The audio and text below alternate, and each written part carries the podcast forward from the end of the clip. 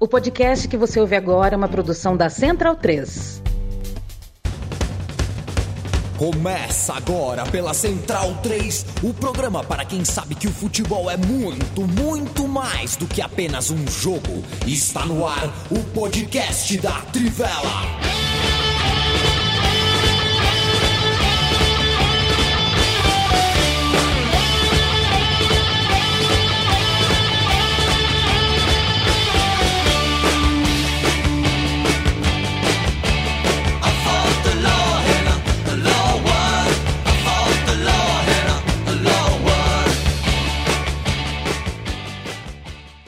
Bem-vindo e bem-vinda, amigo e amiga da Central 3 e da Trivela. Boa noite. Horário diferente porque a circunstância impôs, assim, as circunstâncias futebolísticas é, nos impuseram uma mudança de horário.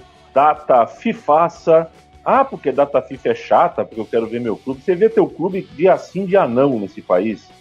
É, se tivesse 15 meses o, o, o ano, a gente estaria vendo nosso time duas vezes por semana, o que custa uma data FIFA legal, com um jogo bom, para a gente curtir, e embora o futebol brasileiro não pare, né? É, Copa do Nordeste, Campeonato Estadual, muita coisa pegando hoje, a gente não vai falar de nada disso, não vai falar das disputas em pênaltis no Nordeste, no Sudeste, aqui e ali, porque a gente tem Muita história de seleção para contar. Eu me chamo Leandro Amin, estou ao lado de Bruno Bonsante, Matias Pinto, Leandro Stein, Felipe Lobo e ao lado de você que escolheu dar o play, escolheu estar com a gente. Eu estou no celular aqui porque a minha internet, a internet de Maceió, está mal e mal. Sabe quando o Lineker faz assim, Matias, na final, na semifinal de 90, assim? Pro, pro Gascoigne, falou, o Gascoigne tá assim, tá mais ou menos. A minha internet tá igual o Gascoigne. Tá meio funcionando, meio não funcionando. Não consegui ver os jogos da Comebol. Tô puto da vida. É, mas pelo menos os resultados foram mais ou menos o que eu queria. Eu fico muito dividido com a Comebol, porque gosto das 10 seleções, já falei isso aqui para vocês, né? Quando tem eliminatório da Comebol, eu comemoro e lamento todos os gols, mas eu tenho específica preferência pela classificação da Colômbia tenho é, necessidade de ver o Uruguai na Copa, então fiquei feliz com os resultados da Comebol. Já não digo mesmo sobre os resultados da UEFA. Não foram resultados que me agradaram, até porque, alô, KTO, perdi uma moeda, hein, KTO? KTO, de nada, viu? De nada, enriqueci a firma, bonitaço. Eu achei que a Itália ia fazer um gol na, Macedônia do Norte. O que eu posso fazer? Pus uma moeda Eu perdi bonita. essas moedas também. Eu perdi essas moedas também. Pus uma moeda bonita. A gente vai falar então, Brasil 4, Chile 0, vai falar sobre o. o sei lá, não, é, é, não, não quero usar vexame, né? Mas a gente vai falar sobre a trágica, no sentido figurado, sentido esportivo, como o Bonsa gosta sempre de lembrar, né? não são heróis e vilões de verdade, né? Mas no futebol a gente assume essa linguagem. É trágica a vida italiana em Copa do Mundo, desde 2006, sem fazer um mata-mata de Copa do Mundo. A gente vai falar sobre também os outros jogos e vai até dar um pulo na Ásia, afinal de contas tem o Japão classificado e outras cocitas mas. O Felipe Lobo, eu gosto muito dessa geração chilena. Eu sou muito fã do Vidal. Eu acho que o Vidal é o principal símbolo dessa seleção, dessa geração, né? É, e é um cara que, ao mesmo tempo, ele é um pouco peladeiro, né? Ele tem um pouco da alma ali da pelada do jogo, do jogo um pouco inconsequente, mas ao mesmo tempo ele é o pau para toda obra. Ele está em toda dividida, ele está em todo lugar do campo. Ele é o jogador que consegue, é, no futebol de hoje, mais e melhor conciliar esses dois, essas duas personas. Sou muito fã dele. Isso posto, não é possível que o Chile, há 15 anos, não arrume uma. O Chile não arruma um empate com o Brasil, mesmo quando joga bem. O Chile já jogou muito melhor que o Brasil algumas vezes e não ganha, e não empata. É, né? É, eu fico um pouco chocado agora, acabou de vez. É, 4 a 0 acho muita coisa para uma seleção chilena que veio fazer o jogo aqui é jogo para ir para a Copa do Mundo, tomar um 4 a 0 fora o baile. É, então, dá um pano de seleção brasileira para depois a gente dar um pulo na Europa e voltar para comer bola. Boa noite. Boa noite, boa noite a todos os amigos e amigas que, que nos acompanham aqui no ao vivo e no podcast aí, fazendo suas atividades diárias. Muita gente ouve a gente lavando louça, correndo, na academia, enfim, indo para o trabalho. É... Bom, é, é, é 4 a 0 ficou pesado mesmo e, e, eu acho que é uma despedida é, um pouco triste para essa geração chilena, né? É, mas também acho que já estava meio passado. É, já passou um pouco mesmo do ponto, como você falou. É, tem muitos jogadores da Copa de 2014 nessa seleção, né? Não é que é da Copa de 2018, porque isso de uma Copa para outra é relativamente normal você ter uma, uma base parecida. Mas a gente está falando de duas Copas atrás, né?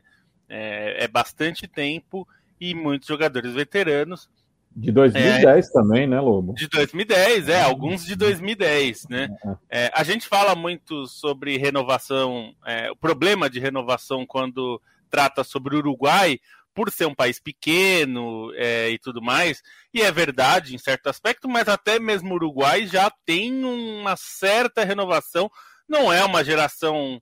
É, não está surgindo uma geração de craques, de novos Soares e Cavanes na, na, no Uruguai, mas tem ali jogadores mais ou menos jovens que estão assumindo postos importantes na seleção.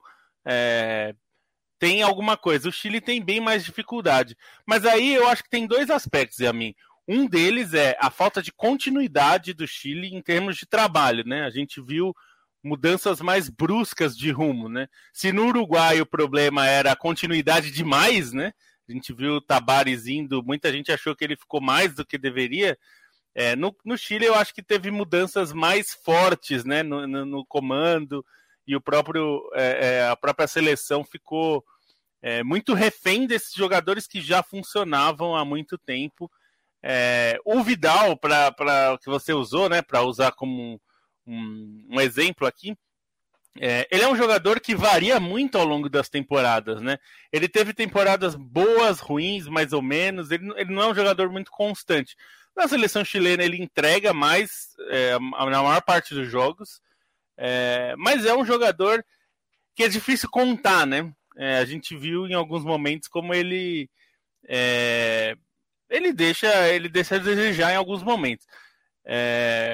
Eu acho que ele é um bom jogador. Ele é, na verdade, eu acho que ele tem várias coisas que eu gosto em jogadores. Ele, como você falou, ele é bem peladeiro é, em alguns aspectos.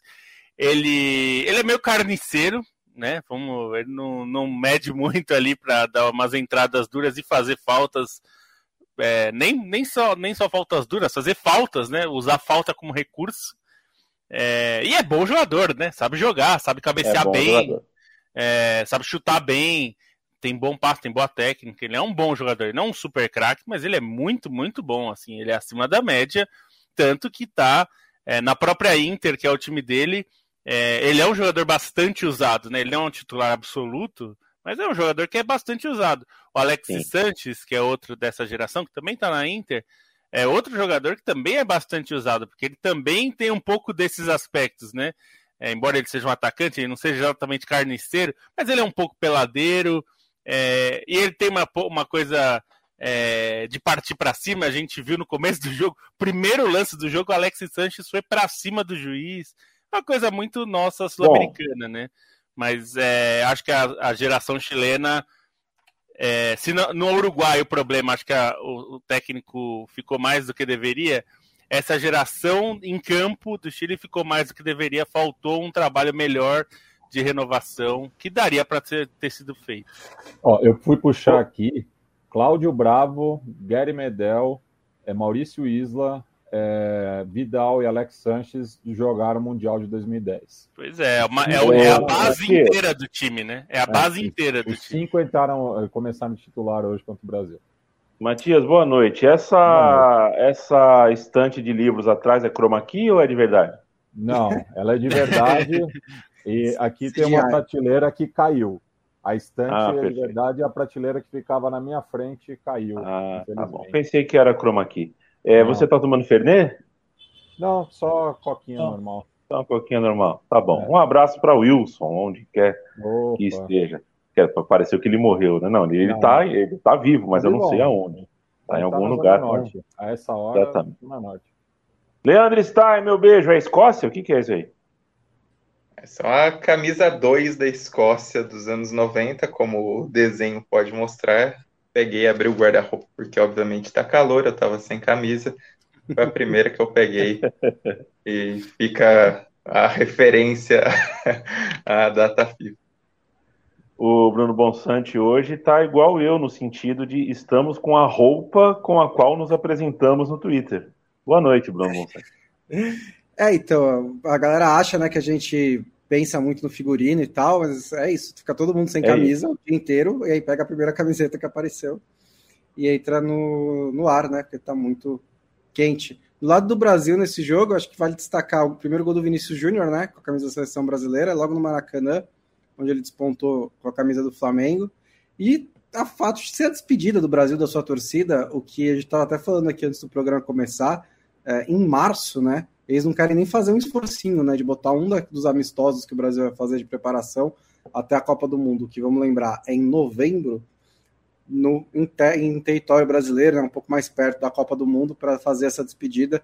Já tira isso da frente é, no, no, penúltimo jogo do Brasil pelas eliminatórias americanas, talvez o antepenúltimo, né, porque vai ter o Brasil e a Argentina que vai ser remarcado, a FIFA que vai determinar a data e o local, é, mas é um pouco bizarro, né? Que a gente trata isso normalmente, né? Assim, daqui a, a Copa daqui a seis meses e não vai ter uma oportunidade de jogar no Brasil. É, enquanto tiver essa empresa gerindo é, amistosos aí do Brasil, o Brasil, na verdade, não, não tem a, a, a, gestão dos seus próprios jogos, o que é absolutamente ridículo, né? É, e não é tão difícil, não é tão. Aliás, é fácil se aproximar do torcedor brasileiro, né? É. O brasileiro gosta. Uma noite no Maracanã. Um gol do Vinícius Júnior no Maracanã. Tá aí. O que aproxima mais? Um gol do Vinícius Júnior no Maracanã. Um jogador do Flamengo, revelado pelo Flamengo, um gol no Maracanã. É tão bonito. Era só jogar o mais. Neymar, né? O próprio Neymar, né, Yamin, que, que várias vezes já reclamou, às vezes até com razão, às vezes exagerando, de falta de carinho com ele, né?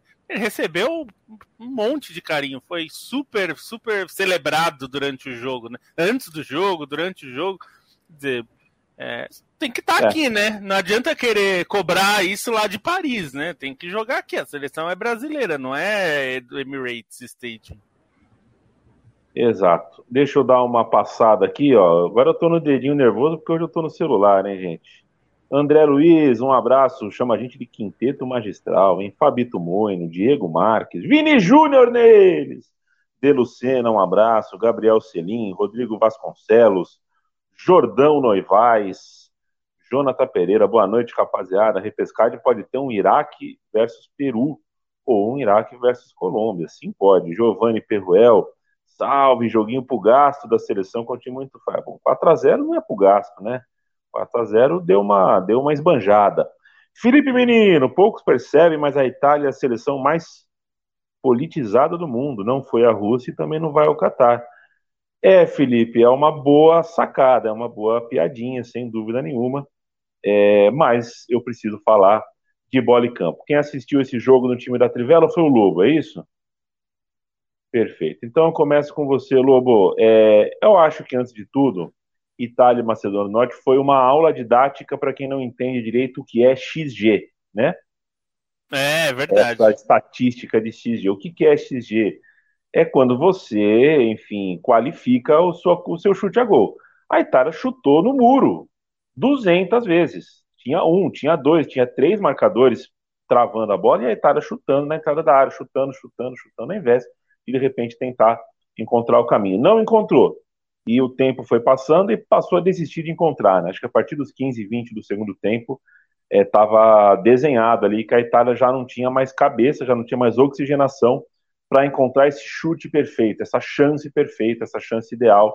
Então a Itália chutou muito no muro, acho que foi uma atuação, para não usar um termo mais, eu dizia que então a Itália foi pouco inteligente na hora de concluir as jogadas uh, e está fora da Copa do Mundo é, o impacto disso é muito grande, né? É um povo que gosta muito, muito, muito de futebol e da sua seleção. Acabou de ganhar a Eurocopa, parecia que estava tudo bem, mas fica de fora por causa da Suíça e da Macedônia. Eu acho que não tem outro nome para dar do que decepção muito grande. É, eu, eu diria que é vexame mesmo, né? No caso. Não, não, não, não alivio, não. Eu, é curioso isso, porque é, eu, eu, acho que é importante a gente é, colocar dentro do espaço, assim, do, do que foi esse ciclo, que teve algo é, incomum em relação a, ao ciclo Copa, Eurocopa e Copa de novo. Normalmente o que acontece em ciclos comuns, é, logo após a Eurocopa, é, existe ali um intervalo antes de começar a disputa pela, pela Copa do Mundo, pelas eliminatórias da Copa do Mundo. É, então, aquele, aquelas datas FIFA, as primeiras datas FIFA depois da Eurocopa, a Eurocopa normalmente acaba em julho, então ali agosto, setembro, são amistosos. É, não foi o que aconteceu dessa vez, porque a Eurocopa foi adiada por um ano. Então, em 2021, quando a Eurocopa foi disputada, as eliminatórias da Copa já tinham começado. Começaram em março né, do, de 2021. É, e a Itália começou muito bem as eliminatórias, começou arrasadora nas eliminatórias e estava muito tranquila, até porque tinha feito uma campanha de eliminatórias da Eurocopa é, muito boa também, se classificou com bastante sobra. Só que depois da, da, da Eurocopa, o time entrou muito mole é, em campo, né? Assim, entrou é, com ressaca da, da conquista, o que é mais ou menos comum de acontecer, mas tem o seu preço, né? Tanto que os primeiros jogos, ó, eu até peguei os resultados aqui para entender como isso afeta. O primeiro jogo pós-Eurocopa que a Itália jogou ali é, contra a Bulgária empatou 1 a 1 Contra a Suíça, fora de casa, 0 a 0 perdeu um pênalti. Aí ganha de 5 a 0 da Lituânia. É... E aí tem a Nations League, joga e perde da Espanha, ganha da Bélgica no terceiro lugar, e aí volta para as eliminatórias da Euro, da, da, da Copa, empata com a Suíça em casa, perdendo um pênalti no último minuto. Empata é, com a Irlanda do Norte fora de casa. E aí perde agora contra a Macedônia do Norte. Então, se a gente for ver a campanha, a campanha da Itália era muito boa antes da, da, da Eurocopa, tá? tinha ganhado praticamente todos os jogos. E aí agora pega, acaba esses resultados acabam sendo é, custando muito caro, né? É, principalmente não ter ganhado da Suíça em casa com pênalti nos minutos finais ali. É, o Jorginho perdeu esse pênalti, ele até falou hoje depois da eliminação que esse pênalti vai é, vai o atormentar para sempre, né? É, e, e assim, eu acho que a gente tem que separar algumas coisas também. Uma delas é o jogo da Itália é, faltou muita criatividade ali para romper a barreira, né? Como você falou, foi uma aula de XG, porque o XG é assim: se você colocar a bola em cima da linha do gol para só empurrar, se você empurrar é gol, isso é a, é a chance, é o XG1. É assim, é, é praticamente impossível você perder esse gol. Então, é o XG1 ou 0,99. É, e o XG mais difícil, talvez, seria você chutar do meio campo. Vai dar 0,01. É muito difícil você fazer um gol do círculo central. A Itália teve um XG, ou seja, um número de. É, o que deveria ser uma chance, né? Você vai somando ali essas, essas, esses dados até somar o XG total do jogo, deu menos de 2. É, quer dizer, significa que na prática a Itália poderia ter feito ali dois gols, né? Um gol pelo menos, com certeza, é, e não fez. Mas eu acho que o dado é a, a Itália chutou 32 bolas no gol, 32. O Immobile, que é o centroavante da Itália, e é uma coisa inexplicável porque ele é destruidor na Lazio, destruidor, ele é decisivo ele é o capitão do time hoje da Lazio. Ele é, briga sempre pela artilharia, tá brigando de novo pela artilharia da Série A. Só que na, na camisa da Itália ele não consegue vingar. E não é só ele, né? Lobo, ele e o Jorginho são os únicos remanescentes da eliminação para a Suécia em casa também. É, o, o Verratti também, né? Ele, ele, ele era do grupo. É, o Verratti é não jogou, no caso. É, não jogou aquele jogo, mas ele estava é. tava na convocação. É, e aí, assim, é, é, um pouco é inexplicável, assim, porque ele estava realmente muito nervoso E aí tem um pouco do, do que é, a Itália fez assim o suficiente para fazer um gol, mas não conseguiu. E o roteiro é um roteiro muito clássico, né, amigo? Muito, muito clássico. A Macedônia do Norte sabia que quanto mais o tempo passasse, quem ficaria pressionado, quem sentiria o peso da responsabilidade era a Itália, jogando em casa, tetracampeã do mundo. Então, qualquer minuto que ele ganhasse, que a Macedônia ganhasse, e jogou para ganhar minutos, praticamente não atacou, não chegou ao gol. É, é, a Macedônia do Norte abdicou de jogar para tentar segurar o máximo que desse, porque era o que dava para fazer. É, e na verdade é que achou o gol, né? Fez é, um chute, é, eu diria até que despretensioso. Ele chutou até meio desequilibrado, de fora da área. E o goleiro Donnarumma acho que pulou atrasado. O Stein até é, chamou essa atenção no, na hora do lance, assim, que ele viu, falou, olha, Donnarumma pulou, um pouco atrasado, também acho que ele pulou um pouco atrasado. É... E aí é um vexame, é um vexame porque você, como um time como a Itália, tem que ganhar da Macedônia do Norte do jeito que for, jogando bem, jogando mal, jogando mais ou menos. Como campeã europeia, teria que, teria que ganhar. E eu acho que esse peso é, é, aquele peso. A gente fala coisa. Tem muita gente que brinca, né? Mas e cadê o peso da camisa da Itália? É, esse tipo de situação, a Macedônia do Norte não tem nenhuma responsabilidade, nenhuma. Joga tudo nas costas da Itália e a Itália sente a responsabilidade porque a gente está falando de uma Itália, nenhum jogador desses foi campeão do mundo em 2006. Não existe mais. A geração de 2006 já está toda aposentada. O que a gente está vendo agora é a geração. O Chiellini, por exemplo, esteve em 2010, é o mais veterano. É, mas 2010 foi um fracasso. A Itália passou vergonha na Copa. Perdeu, saiu na primeira fase. A Itália saiu na primeira num fase grupo, em 10. Num grupo bem acessível, né? Num grupo Porque muito acessível. Paraguai, Nova Eslováquia. Zelândia e Eslováquia. É, 2014 perdeu. Eu até, eu até dois- relevo porque, porque o grupo era casa. É, em 2014 o grupo era difícil, mas quem passou foi a Costa Rica, Costa né? Rica. É, te- teve É, a. Inglaterra e a Itália ca- ficaram de fora. Não foi para 2018. E aí não, não, não vai agora para 2022. É, isso não significa que é uma coisa que é, a gente vê muito acontecer, que o futebol italiano é uma draga, tá em crise. A gente já falou, quem acompanha aqui a Trivela sabe, o campeonato italiano tem várias coisas interessantes e, e- e subiu de nível. Se a gente pegar Ah, os é. cinco anos. Inclusive, Essa inclusive, retórica- parte- essa retórica é besteira. Boa parte do time norte-macedônio é, se fez na Série A. Sim, ou, sim. ou- ou nas divisões de acesso, né? Por conta da, da proximidade, né? Tem, tem uma relação com, com o Cautio muito forte, né? A própria figura do Pandev, que é o maior jogador da história é, da, da Macedônia. Pelo Ah, O Pandev é revelado pela Inter, né? Ele fez É. a base na Inter.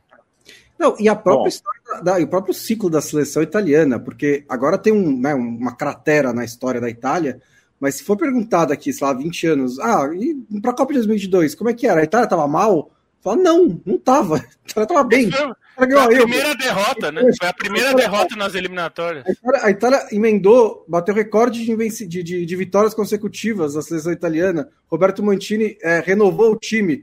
O, Roberto, o, o clima na Itália estava maravilhoso, do, do time, dos torcedores, a relação entre eles.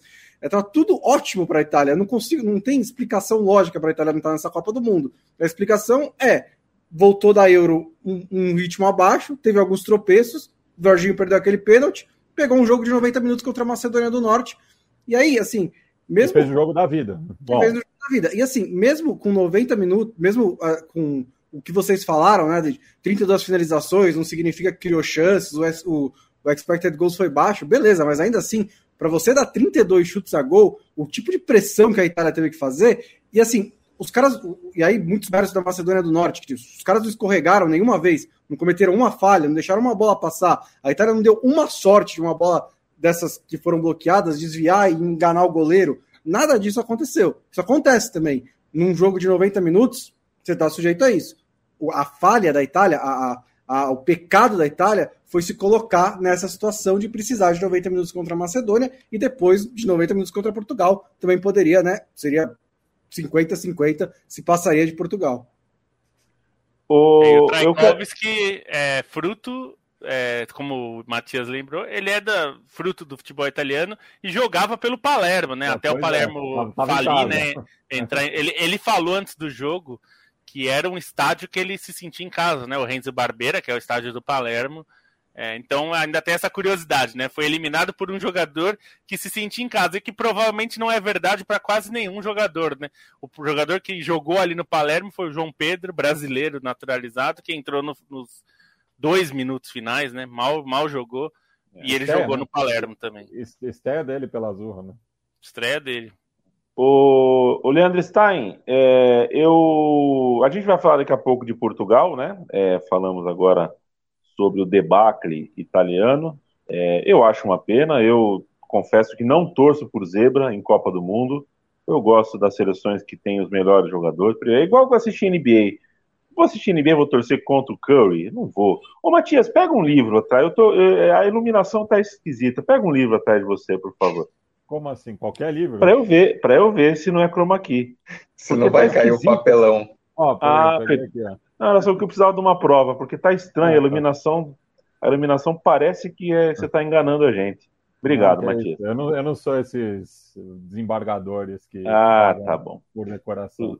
Tudo, tudo bem. Ô, Leandro Stein, é, antes da gente falar de Portugal, antes da gente passar por KTO, é, quero te ouvir sobre os dois jogos digamos assim, de menos audiência.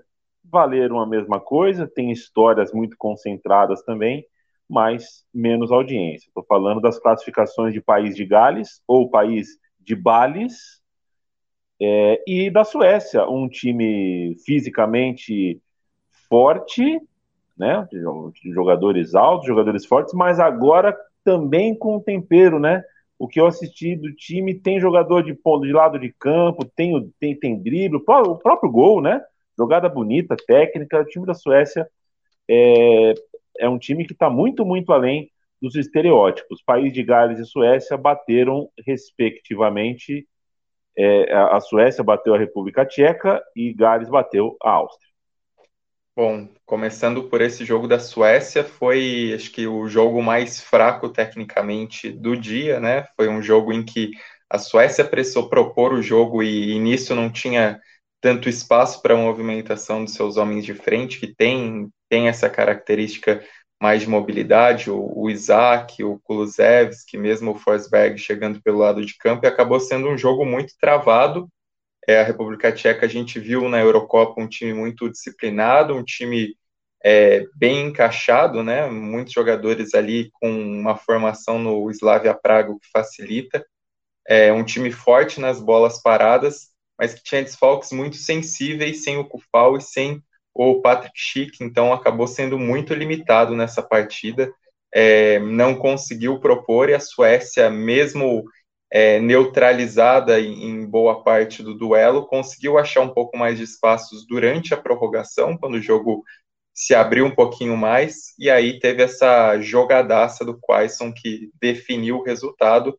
Suécia confirma o favoritismo nesse confronto, acho que exatamente por ter mais recursos individuais, embora a República Tcheca seja um time bem ajeitadinho, é, só que na decisão pegará a Polônia fora de casa, a Polônia que folgou por conta das sanções à Rússia, se classificou diretamente à decisão. Polônia ainda por sorteio tem essa vantagem de jogar a decisão em casa.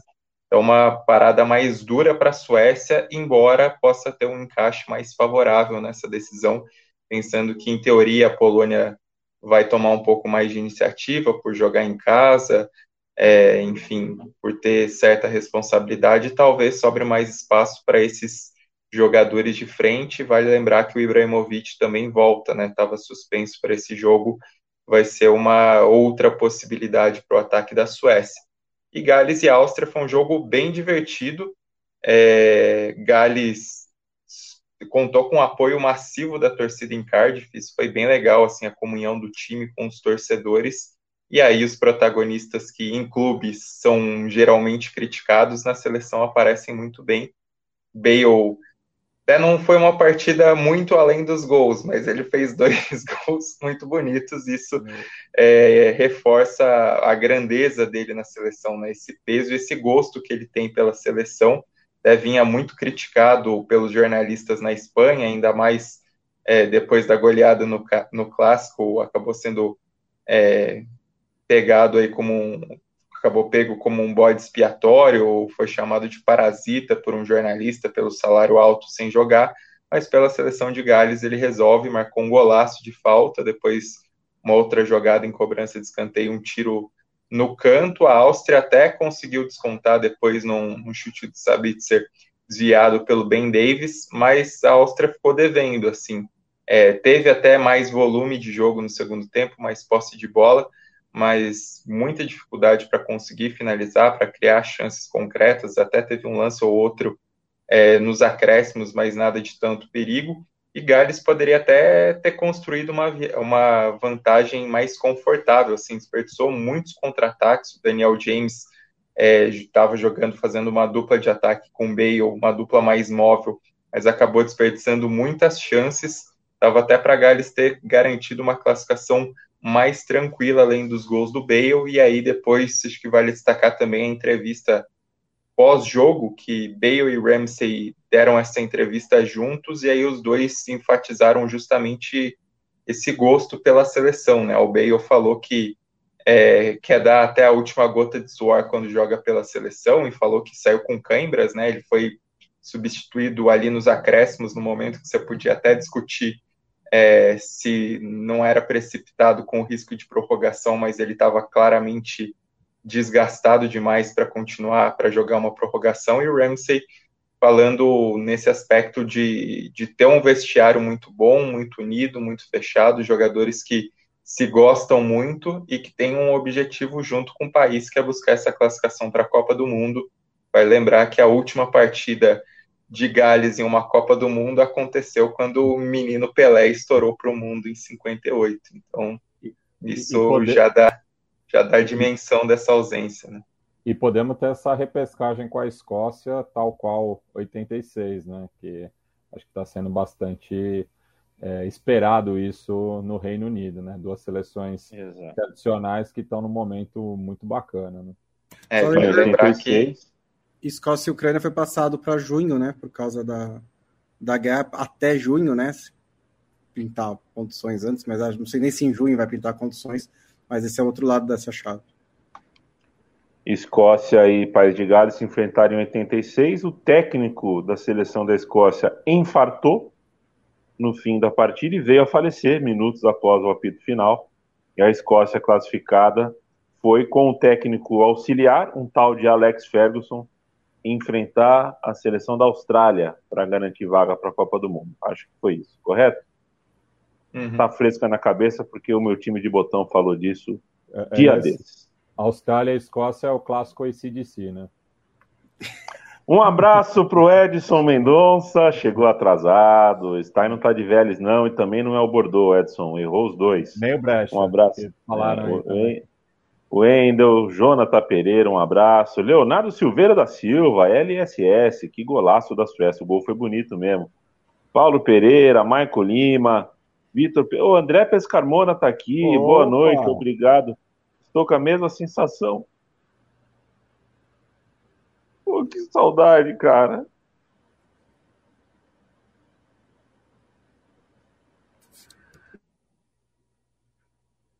Desculpa, gente. Que saudade, cara. Que, que legal, cara. Um beijo para você, André. Grande pesca.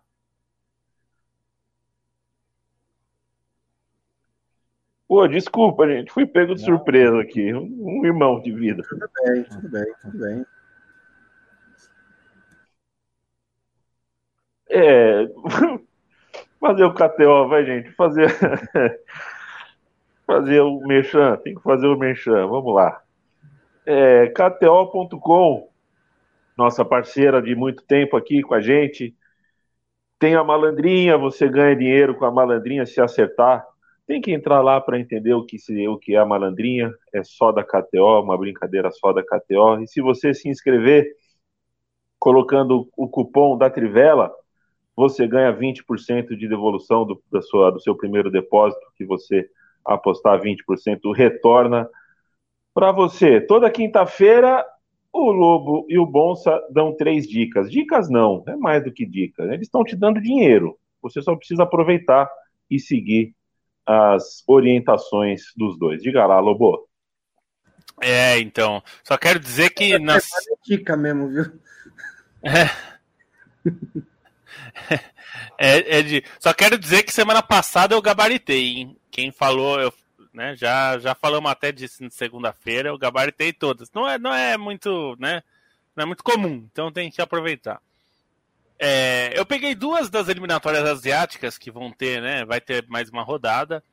É, Japão e Vietnã. Japão joga em casa contra o Vietnã.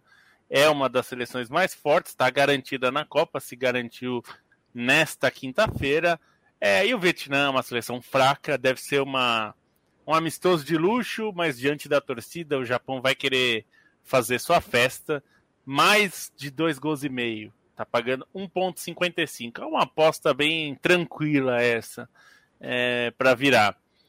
Outra das eliminatórias asiáticas, a Arábia Saudita enfrenta a Austrália. É, a Arábia Saudita já está classificada para a Copa e a Austrália está é, tá garantida na repescagem, mas é, é, são duas seleções, é, Austrália espe especialmente, que tem uma, digamos, são, não são muito amigas do gol, do ataque, de balançar as redes. É, a Arábia Saudita mais do que a Austrália, é, é mais ofensiva até que a Austrália nessas eliminatórias, mas a Austrália é fraquíssima nisso. Então, neste caso, é o contrário menos de dois gols e meio, menos de dois gols e meio, também está pagando 1,55, também é uma aposta razoavelmente segura. França e África do Sul. É um amistoso, é o, ter, é terceiro, o terceiro jogo. Amistoso é sempre muito difícil para aposta, porque a gente nunca sabe como os times vão entrar, é, não só em escalação, mas em motivação, em tudo mais. É, de qualquer forma, é, a França França joga em casa com a África do Sul, é a seleção campeã do mundo. É, tá testando alguns jogadores, né? A gente sabe que tem alguns jogadores ali na, na, na seleção é, francesa que estão brigando para entrar nesse elenco concorridíssimo, né? O elenco francês é muito rico, né? Em opções. Então todo mundo quer garantir. Por exemplo, o artilheiro da Ligue 1, o Ben Eder do Mônaco, está na lista do Deschamps. Não sei se ele terá chance, mas ele certamente está louco para ter uma chance de entrar em um desses jogos amistosos e mostrar que ele pode ser uma opção, né? É, pro, pro, pro, pro Deschamps. Esse jogo, mais de dois gols e meio, porque a França é amplamente favorita a fazer vários gols, inclusive. É, a África do Sul está longe de ser uma seleção das melhores né, da África. Mais de dois gols e meio, 1,70 está pagando. Então, são três apostas bem tranquilas, assim. Não é, não é nada, é, não é nada muito ousado, mas vale aí para você. Que eu diria que dessas três aí, umas duas vão, vão vingar. Então é isso. Bom, é, não tá assim, né, um fim de semana cheio de jogos, então eu tive que usar um pouco da minha criatividade para chegar a três é, dicas nesse fim de semana. É, primeira, na real, é na sexta, mas é à noite, então dá tempo de você ouvir o podcast. É, se você não ouviu o podcast até as oito e meia da noite de amanhã, azar o seu. Por que, que você demorou tanto para ouvir o podcast, né? É, vai ter Argentina e Venezuela. Argentina em casa. Venezuela é um jogo, é, já tá é a pior seleção das eliminatórias. É também a despedida da Argentina, pelo menos o último jogo oficial né, da Argentina diante da sua torcida. É, as expectativas é que a Argentina vença com tranquilidade e o Messi deve jogar. E um gol do Messi a qualquer momento está pagando 1,80 é, um penaltizinho, Messi bate, uma falta, Messi bate, Messi não tá voando né, na temporada, na real, meio que acabou já a temporada dele pelo Paris Saint-Germain, então também ele não tem muito que, ao, ao, para o que se resguardar, né? Então acho que ele pode dar aí um, um belo show para a torcida argentina nesse penúltimo jogo, penúltima rodada das eliminatórias sul-americanas, ou antepenúltima, né? De novo, tem outro jogo contra o Brasil. E aí a coisa começa a ficar mais estranha. É, no sábado, 12 horas da manhã, da, da, da 12 horas meio-dia, né? É, é meio-dia. Né? É isso aí. Meio-dia, Ipswich e Plymouth, pela terceira divisão da Inglaterra. São os dois times que estão mais em forma nesse momento na terceira divisão da Inglaterra. É, o Plymouth com seis vitórias consecutivas, o Ipswich também vem em uma boa sequência, faz tempo que não perde em casa. Mas a odd está muito desregulada, considerando esse momento dos dois times. O Plymouth está pagando 4,20 para ganhar. Então, eu acho que Plymouth ou empate a 1,83 tem valor porque esse jogo parece ser pau a pau pela fase dos times. Eu vou confessar que eu não vi muitos jogos do Plymouth nem no Ipswich nas últimas duas semanas, mas é o que tem no fim de semana, né? E aí, segunda divisão da Espanha, no domingo, às 11 horas da manhã, tem Burgos e Tenerife. São três dos são três das melhores, duas das três melhores defesas da segunda divisão da Espanha. Então são times que sabem defender. Ah, o ataque do Burgos é um dos piores da segunda divisão da Espanha. O ataque do Tenerife é competente, está ali entre os 5, 6 da Espanha. Então não parece que vai ser um jogo de muitos gols. Então a minha dica é abaixo de dois gols a um e 80. Se sair até um gol, você ganha aposta. Se sair dois gols, você finge que você nunca apostou na segunda divisão da Espanha. Imagina, Todo mundo de olho. Os caras na oh, central da KTO vem num volume de apostas de, de Plymouth contra Ipswich. Do, do Brasil, Brasil, né? Do Brasil. que é marmelada. É, acabou de sair, a gente ficou pesquisando bem antes aqui, as, ainda não tinha cotações de jogos europeus. Saiu primeira, a primeira cotação aqui, estamos às 11h26 da noite.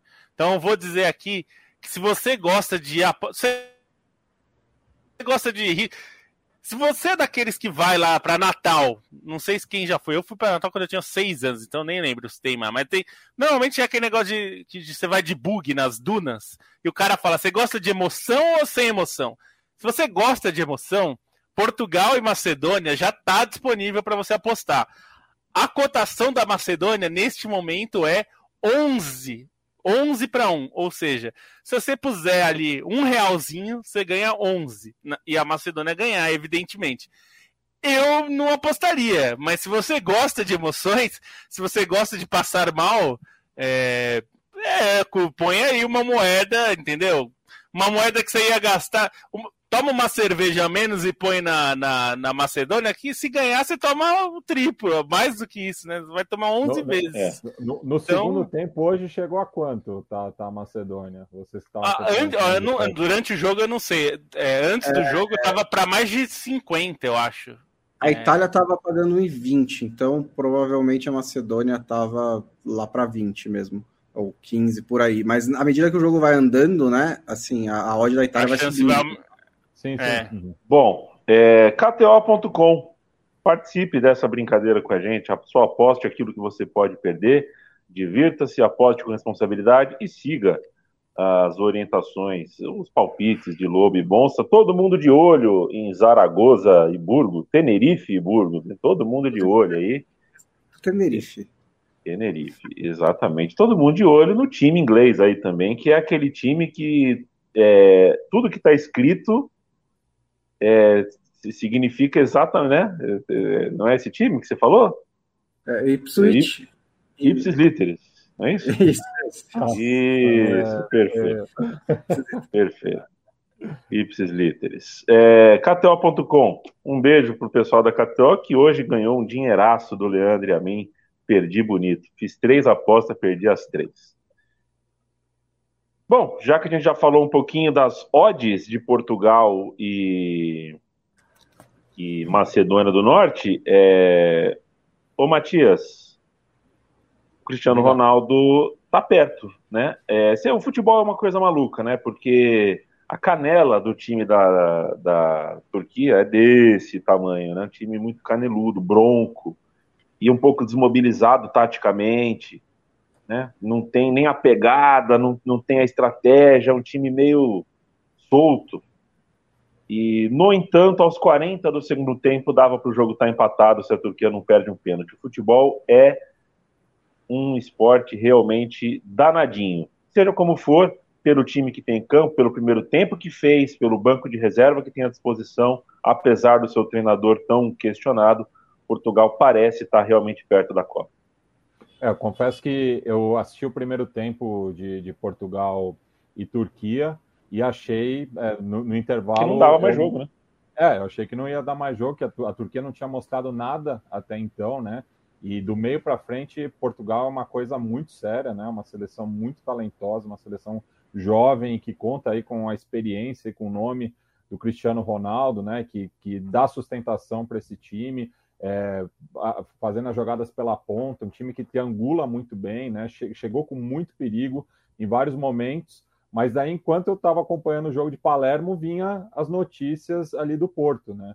E pareceu mesmo que, que em dado momento a Turquia poderia melar, né? Todo mundo estava esperando aí o confronto entre Portugal e Itália, mas ficamos próximos de ter um Turquia e Macedônia do Norte que seria é, um anticlímax para alguns, mas para outros também seria um, um, prato cheio, né? Porque duas seleções que é, entraram como franco-atiradores e chegaram a incomodar, né? Mas depois do pênalti, né, a Turquia desmoronou, tomou o gol nos acréscimos e ficou mais um Mundial, né, desde 2002, é, a ver navios.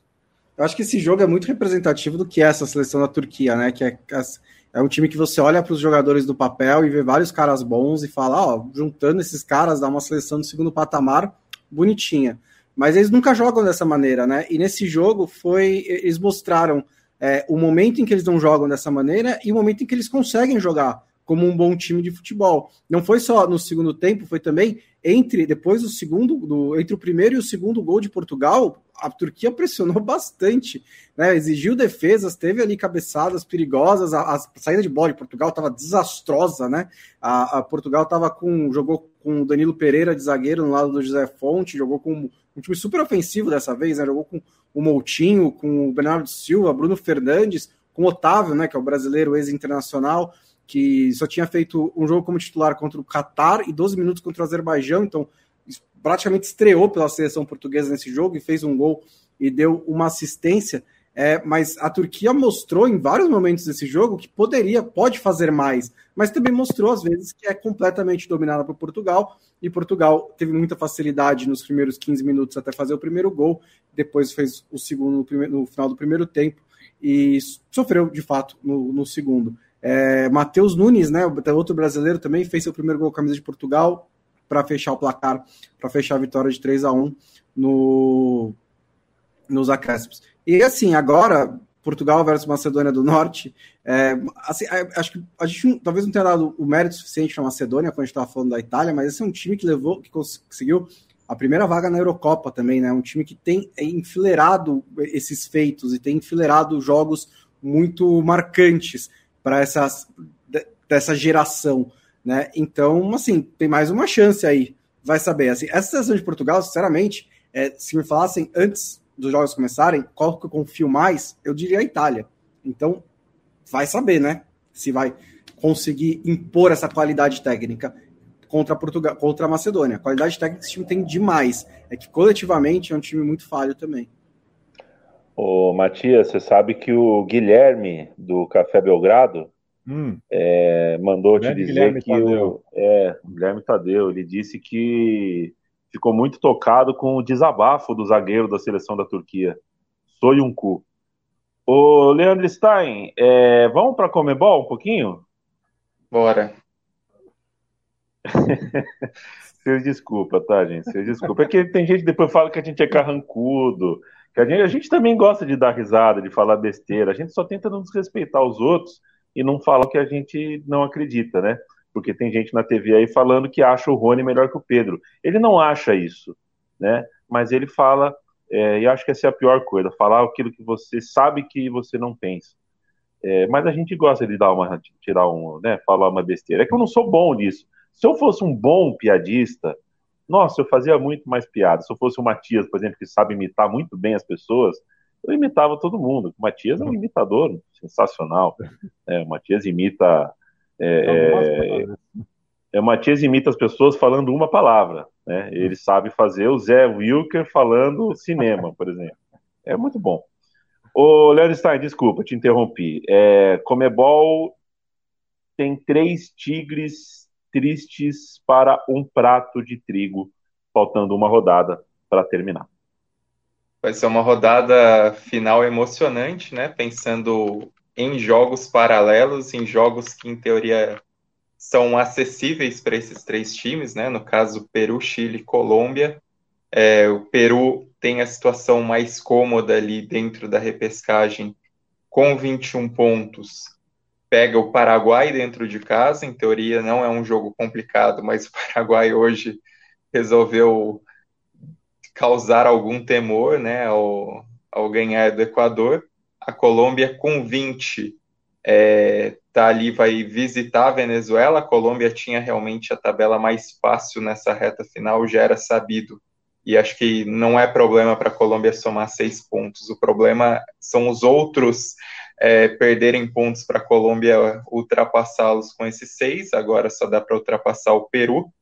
É, e o Chile com 19 depois dessa derrota contra o Brasil, né? O Chile precisava arrancar algum pontinho ali para ter alguma esperança mais concreta, mas tem de certa maneira um caminho um pouco mais facilitado para a rodada final em Santiago, já que vai acabar pegando o Uruguai classificado sem mais interesse, então de certa maneira a vitória do Uruguai tem sua repercussão positiva para o Chile, até pensando que o Peru fica mais acessível para essa ultrapassagem na tabela.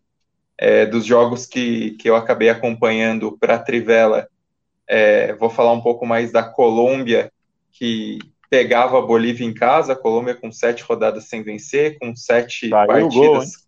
Gol, oh, exato, sete partidas consecutivas sem ganhar.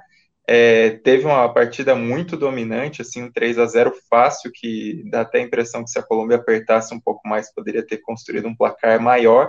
Luiz Dias fez uma baita partida com um belo gol no primeiro, primeiro tempo, depois é, uma assistência para o Borja no segundo, o quadrado também foi, foi bem ali no meio campo, achei que algumas entradas foram interessantes, por exemplo, gosto do Sinisterra, que está jogando bem no Feyenoord, depois, no final, o Uribe fez o terceiro, ainda teve um, um anulado do Borja no fim. A Colômbia que, enfim, consegue uma imposição, né, depois de sequências tão ruins. É, críticas sobre o Rueda, que ainda conseguiu se manter no cargo, mas ainda é uma situação complicada pensando no jogo do Peru. E aí, o outro jogo que eu vi foi Uruguai e Peru, mas deixarei para o Matias comentar. Mas foi um jogo sim, um jogo dramático de certa maneira, né? O Uruguai pareceu ter sob controle, mas no fim até o Musleira pareceu deixar saudades. O Stein, é, é, o gol do Borja foi impedimento ou anulado? O ano foi. Ele tentou foi. duas vezes, foi impedimento. O Borja estava impedido. É isso que está querendo dizer. é. Tá bom. Matias Pinto, Uruguai contra Peru. Bem, o Uruguai ele praticamente repetiu né, a, a escalação do, do, último jogo pelas eliminatórias contra a Venezuela no começo de fevereiro. A única troca foi o Cavani dando lugar para o Darwin Nunes, né, que chegou com moral por conta é, da classificação do Benfica pela Champions League, e manteve o esquema é, com o Araújo fazendo um falso lateral, né, mas até que subiu bastante, o que me impressionou é, e dando liberdade para o Facundo Pelisque é, atuar ali pela ponta, né, chegando com muito perigo.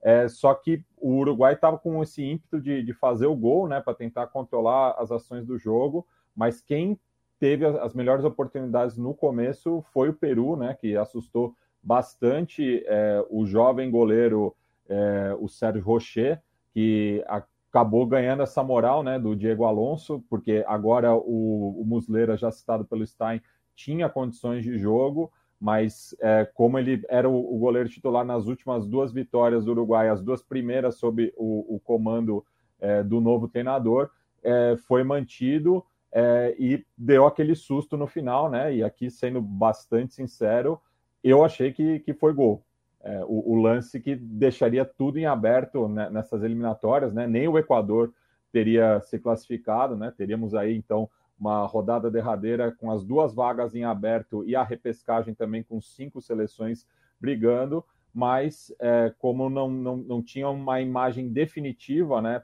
para o VAR atuar, o, o, o, lance acabou sendo analisado, seguiu, se manteve a decisão em campo e que garantiu mais uma vez o Uruguai classificado com antecedência, como foi em 2018. É, é alguém, nesse lance. Ô, Stein, você já pediu para alguém fuçar site peruano aí que eu quero ver qual é a narrativa lá. Porque pode estar um fomos roubados, ah, tal, enfim. Tem que, tem que ver o. Como é o El Bocon, que é o, o jornal sensacionalista é. do, do Peru. É, Liber... ah, isso. Vergonha! O Uruguai venceu o Peru com polêmica. Vergonha? É, esse é o. Não, espanhol, né? Tá vergonha. Não deu outro. Esse lance, acho que o que fica é a falta da tecnologia na linha do gol, né? Que é algo que é tão comum nas competições FIFA há tanto tempo, né? Desde 2010, daquele famoso não gol do Lampard contra a Alemanha, e não ter esse tipo de, de recurso agora dá para ver como faz falta, como é um complemento para o VAR, até pela rapidez em que dá a resposta, né? E assim, o índice de falha é, é mínimo, então acabou fazendo falta, né? E, e um lance que assustou, acho que porque era o básico, né? Porque era uma bola longa do Trauco em que o Rocher acaba é, recuando para segurar a bola, quando um soco na bola ou uma, um tapa para fora resolveria. Acabou tentando fazer o, em teoria, o mais seguro e fez todo o jogo praticamente não existiu depois desse lance, né? Porque acho que os dois times ficaram numa tensão tão grande para esperar qual seria a resposta do VAR, principalmente os peruanos, que a partida depois desse lance ainda teve uns dois minutos, não, não existiu na expectativa e o apito final teve muita pressão dos peruanos. O Yamin, sabe para quem o El Bocon abriu aspas? Para quem? José Luiz Tilaver. Vergüenza mundial. Meu amigo. José Meu amigo. Puta, foram achar o Chilaver. Os caras tá... Então eles estão revoltados mesmo, cara. Se eles mandaram o zap pro Chilaver. Não, acho que o Chilaver deve ter tweetado e daí eles reproduziram. É. É, eu. porque eu tô bloqueado pelo Chila. O, é, não, o El Comércio, também do Peru, tá dando. Blanquirroja cai ante Uruguai com polêmica por decisão do árbitro Daronco. Deram o nome ah, ainda pro árbitro. Deram o nome e tudo. Fala na cara. Aí a linha, a linha fina é, a linha fina é partiremos para a trocação del pugilato com o senhor Daronco. Faz um chilaver contra Daronco que eu, eu oh. pagaria. A KTO deveria promover essa luta aí. Né? É. é. mas tem que explicar pro Chilaver as regras. Cuspe é eliminação, Cuspe perde a luta. É porrada que vale, cusparada não. Uh, bom, Comebol é isso então, né? A gente, olha só, deu, hein? Coube tudo bonitinho. A gente tem mais três minutos, é as quebradinhas para a gente passar uh, a régua, por exemplo, na Ásia, Bruno Bonsante. Japão está na Copa do Mundo. Desde que pingou a primeira vez na Copa, não faltou mais. São é. pontuais, estão sempre lá. É, ganhou hoje um jogo muito importante contra a Austrália, com dois gols no fim, né? O Kaoru Mitoma fez aos 49 e depois aos 44, depois nos acréscimos. É, a, o Japão começou mal a campanha nas eliminatórias, ele teve até, correu um sério um, um risco ali de pelo menos cair para repescagem e tal, mas conseguiu uma ótima recuperação e se classifica aí já com rodada de antecedência né, no grupo, junto com a Arábia Saudita, que inclusive passou à frente, né? Tá em primeiro lugar no grupo, a Arábia Saudita só empatou com a China. Está tudo quase definido né, nas eliminatórias asiáticas. Japão e Arábia Saudita são os dois classificados no grupo B e a Austrália vai na repescagem pelo grupo B. E no grupo A, Coreia do Sul e Irã estão classificados e ainda tem uma indefinição entre Iraque, é, Emirados Árabes Unidos e até o Líbano, mas menos pela vaga na repescagem, provavelmente entre Iraque e Emirados Árabes Unidos para ver quem que enfrenta a Austrália, quem que vai perder da Austrália, que depois vai para é, e, e, e, teve e, e, Líbano e Síria teve caô lá, né? Teve é, problema. É. é, segundo o jornalista aqui, o Diari Hassan, é, o, o, jogo foi suspenso, né? Porque os torcedores do Líbano atacaram jogadores da Síria com garrafas de, é, de vidro e teve também é, cantos é, xenofóbicos contra os vizinhos, né? Lembrando que os dois países têm uma diversas disputas ao longo é, do século XX. O que é uma grande pena, a gente que, né, somos cinco aqui que moram ou moraram a vida quase toda em São Paulo, é, e, a, né, e a gente está muito acostumado a ver essas duas colônias serem uma só, né? Colônia síria, libanesa, até a Turca, toda a região ali, é uma coisa só aqui. É, mas é, era um jogo que já de véspera a gente sabia que podia dar problema. O Matias, você come Monte, no Ralim? Monte Líbano contra Sírio no basquete, o bicho pegava. Pois é. Ali na Avenida Indianópolis. Eu sou fã do Ralim. O shawarma de cordeiro deles é o melhor que eu já provei. Tem um aqui do lado, eu adoro esse fio de queijo deles também. É. É Aliás, Ralim, patrocina a gente. É. Eu, eu anuncio numa boa. Não, eu tô com uma saudade do campo. Aqui em Maceió não, não tem, cara. Eu achei um lugar de comida árabe, mas não é delivery. É, é delivery, mas não é delivery. Mas você tem que pedir hoje para eles te entregarem sábado. É tipo um buffet, assim, é tipo uma, uma mulher mesmo, não é uma empresa, não é um CNPJ, entendeu? Ela faz, mas ela faz no tempo dela. Mas é capaz de eu pedir qualquer dia, porque eu tô com uma saudade de meter um shawarma, é, babaga, babaga, babaganushi, babaganushi e creme seca. de coalhada seca, creme de qual é o negócio lá, o grão de bico, grão meu de Deus bico. do céu. Aí já um quibe para arrematar e vamos que vamos. Gosto, gosto demais. Passar o último olho aqui no bate-papo. Poxa vida, viu, gente? Eu vi que tem umas mensagens aqui mandando um abraço para mim. Eu me emocionei aqui. Eu agradeço as palavras. Acontece. A gente é pego no contrapé às vezes e a gente vai envelhecendo e vai ficando com mais saudade das coisas, porque a gente tem mais coisa para sentir saudade. Acho que é isso.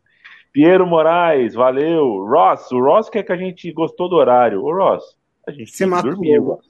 O. É, aí você mata o lobo. O lobo, 5 e meia da manhã, o cara já tá, o vigia noturno já tá de pé já. Diego Emanuel fala que o Pulisic perdeu um gol feito, tá tendo com CACAF, né? Um abraço. É o maior pro... clássico. México e Estados Unidos. O Giovanni falou que o Peru foi garfado e nem é Natal. Entendeu, Igor? Que é uma oh. piada de salão, uma piada, uma piada sutil. Não é que nem a sua, sabe? É, sabe, a sua eu não vou nem, não vou nem falar da sua, né? mas a do Giovanni eu gostei. O peru foi garfado e nem é Natal. Matheus Calda, forte abraço, galera.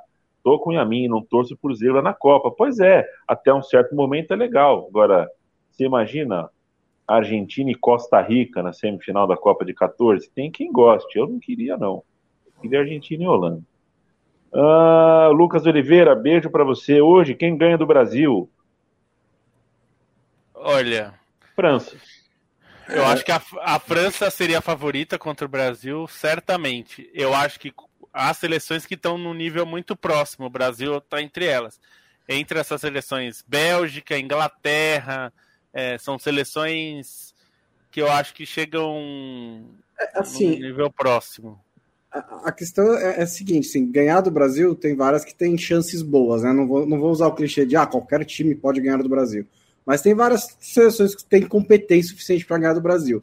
Acho que a única que eu realmente acharia que o Brasil perde, que eu olho e falo, ah, o Brasil não é favorito para esse jogo, seria a França. Mas ainda assim, é, é tipo, muito próximo. Né? É, o único, o único jogo que você, é. Porque, o único jogo que você fala assim, tem que fechar a casinha, né? É, porque assim, Sim. a Alemanha não está em fase para isso, a Inglaterra eu não confio para isso, a Espanha está bem, mas acho que não, não tem consistência para isso. A Itália seria uma seleção que ganha do Brasil, né? Mas tô brincando. É. É, mas a Holanda também não, então. É, eu acho que são todas. A, a, a gente tá. Bom, só a França mundo. tá acima, o resto tá muito parecido ali. É, essas, essas grandes seleções estão muito parecidas. Então, eu, eu, acho que o Brasil, numa situação comum de assim, situação é, de em todas as condições normais, o Brasil é no mínimo um time de quartas de final e, e com boas chances de ir até a semifinal. Claro, depende de cruzamentos. Brasil é sempre, né, Lobo? Vamos ser. Não, então, mas. É, então, mas é que o Brasil, é, enfim, é que eu acho que o Brasil é um dos candidatos ao título também acho. Título. Né? É, é, que, é que a gente, claro, depende de, dos cruzamentos e tal. Mas é, o Brasil foi um amparo duríssimo para a Bélgica. Duríssimo. É, o Brasil poderia é. ter ganhado e seria um páreo duro para a França também, enfim. São jogos muito equilibrados, né? É aquele negócio que a gente fala, na teoria é muito difícil, porque aquele mês da Copa é o que vale, né? Porque se naquele mês da Copa você tem um cara arrebentando na Copa, e a gente vê alguns caras, né? O, o Rames Rodrigues, no mês da Copa, ele é um, um craque. Ele é um craque. Se você é, tem alguém é arrebentando, né? E se pensar, Deixa eu fazer um teste aqui. O, o, é... Tirando Bom, para você. Um... Ah, perdão. Não, é... vai lá, vai lá, Mate. É, porque tirando o 7x1, que foi um ponto fora da curva, todas as outras eliminações do Brasil após o pentacampeonato mundial foram muito é, equilibradas, né? Foram jogos que, que, que foi decidido ali é, numa bola, num lance, enfim. É, 2006 própria... foi menos equilibrado do que o placar sugere. Né? É, é verdade. mas, 2006 mas, foi meio baile. Mas o é, próprio 2014 teve o jogo com o Chile também, que o, o, Chile superou o Brasil em diversos momentos, fez, fez o jogo da vida também. É, então é, é, isso, Copa do Mundo é, é, é, é o, o, período, é, aquele momento. Né? É, fotografia. O Brasil, se o Brasil... A gente, tem essa avaliação do Brasil e o melhor jogador do Brasil é o Neymar, que todo novembro se machuca. Então vai saber se ele vai se machucar de novo ou não. Isso pode mudar tudo. É, não, eu é, diria assim, o, o Brasil, para não ter uma campanha decente na Copa, é, teria que perder para uma seleção que está fora desse rol de grandes seleções. Tá? Porque essas grandes seleções, elas estão mais ou menos parelhas. Pode ser que aconteça da Alemanha chegar bem na, na Copa e isso mudar, assim, durante a Copa a gente vê o time crescer. É, então, assim, Brasil cair, como a Itália cai para Macedônia do Norte, é uma vergonha. Se o Brasil cai, por exemplo, não vou nem pegar a Macedônia do Norte, para pegar um país daquela região, se, se o Brasil cair para Croácia, mesmo que a Croácia jogue uma bolaça, ah, jogou para cacete como jogou na última Copa, assim, é, é vergonha, entendeu? Não dá para cair para a Croácia. Ou, pra, ou cair para, sei lá, para o México. O México é uma boa seleção, é uma boa seleção, mas não vai brigar pelo título. Então, assim, acho que a expectativa do Brasil é brigar firme com as grandes seleções. Como foi Mas com a Bélgica. Mas eu vou dizer uma né? coisa, Lobo. É, se o México passar das oitavas de final, vai chegar uma IPA na casa de cada um de vocês quatro. Por minha conta. Não, tá na hora, tá na hora, México. Pelo amor de Deus. Duvido Pelo que ele vai lembrar Deus. disso novembro. Você sabe, né, que a última seleção da CONCACAF que passou das oitavas, você sabe qual foi, né? Eita. Costa Rica. Costa Rica. Costa Rica. E antes é, da Costa é. Rica? Estados Unidos em 2010. Estados Unidos. Eliminando o próprio México. Falando isso, gol da Costa Rica. Bom, é... eu preciso entregar o programa, gente. É, é, entregar pro. Senão a Renata Lopretti vai reclamar, né? É, a Renata Lopretti vai reclamar no Jornal da Globo que a gente está esperando. É, eu gosto da data FIFA. Segunda-feira a gente tem mais. Amanhã, sexta-feira, a gente já tem cinco jogos da África bombando aí. Espero que a minha internet seja restabelecida para eu acompanhar tudo. É, e semana que vem a gente volta com mais papo de eliminatória aproveitar, né? Porque nesse momento são os times que vão que chegam na Copa. A partir da próxima Copa é a Copa que chega nos times. 48 seleções estaria dentro a Áustria, a Itália, uh, o Chile, ia estar dentro todo mundo. Aí a gente não ia ter muito o que conversar aqui, a gente ia estar falando sobre uma ou outra coisa muito pequena. É, valeu, Lobo, beijo. Valeu, até segunda e aproveitem aí. Vai ser um fim de semana mais tranquilo, né? Menos mais amistosos. Mas segunda-feira estaremos aqui de novo. Aí a gente também vai falar mais de data FIFA e tudo mais. Então, até segunda-feira, aproveitem, visitem trivela.com.br, vão lá em apoia.se barra trivela para nos apoiar a partir de cinco reais, apoia.se barra central 3 para você apoiar a Central 3 e todas as produções que esta produtora de podcasts que está aí há 10 anos no ar fazendo conteúdo continue né, fazendo. E também vai lá no caphead.com.br barra Trivela ou vai lá no trivela.com.br barra, loja. É, você vai ver lá no menu do site da Trivela tem um link pra, direto para nossa loja. Tem produtos, canecas, camisetas, agasalhos e tudo mais para você andar e vestir a trivela. Dê de presente a trivela. É, como a gente ouvia antes, né? É, passe a palavra da Trivela e da Central 3, né? Eu, a gente sempre brinca aqui com Medo e Delírio, que é um dos meus podcasts aqui da casa favorito.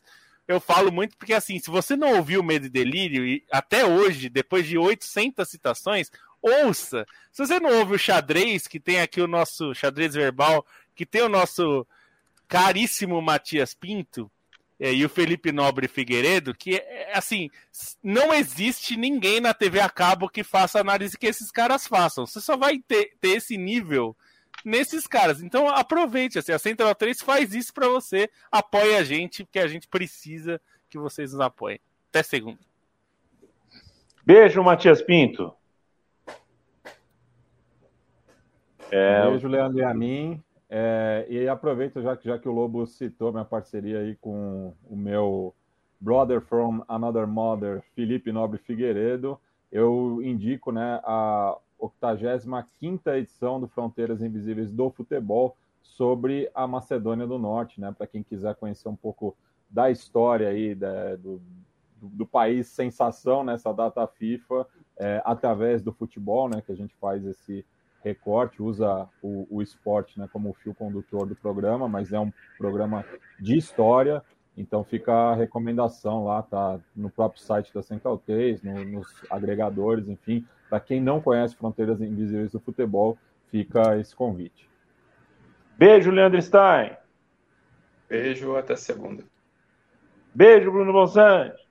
Um beijo. Beijo, Felipe Lobo. Beijo, Matias Pinto. Beijo, Leandro Stein. Beijo, Bruno Monsanto. Você, ah, você quer senhores. sexta-feira, né? É, então. Toda segunda e quinta a gente tem uma edição nova aqui, é, às vezes no horário certo e às vezes se a gente fala de futebol e o futebol faz com que a gente tenha que mudar de horário por imposição da importância dos jogos, e da necessidade da pauta, a gente troca. Então, geralmente, quando a gente faz ao vivo, a gente entra ao vivo segunda-feira, 18h30, quinta-feira, 20h30. Isso pode mudar de tempos em tempos, mas não muda o fato de que cai no seu agregador de podcast quando você uh, clicar lá na quinta noite ou na segunda noite. Morrendo de inveja do torcedor botafoguense, eu desejo boa noite e digo dignidade já.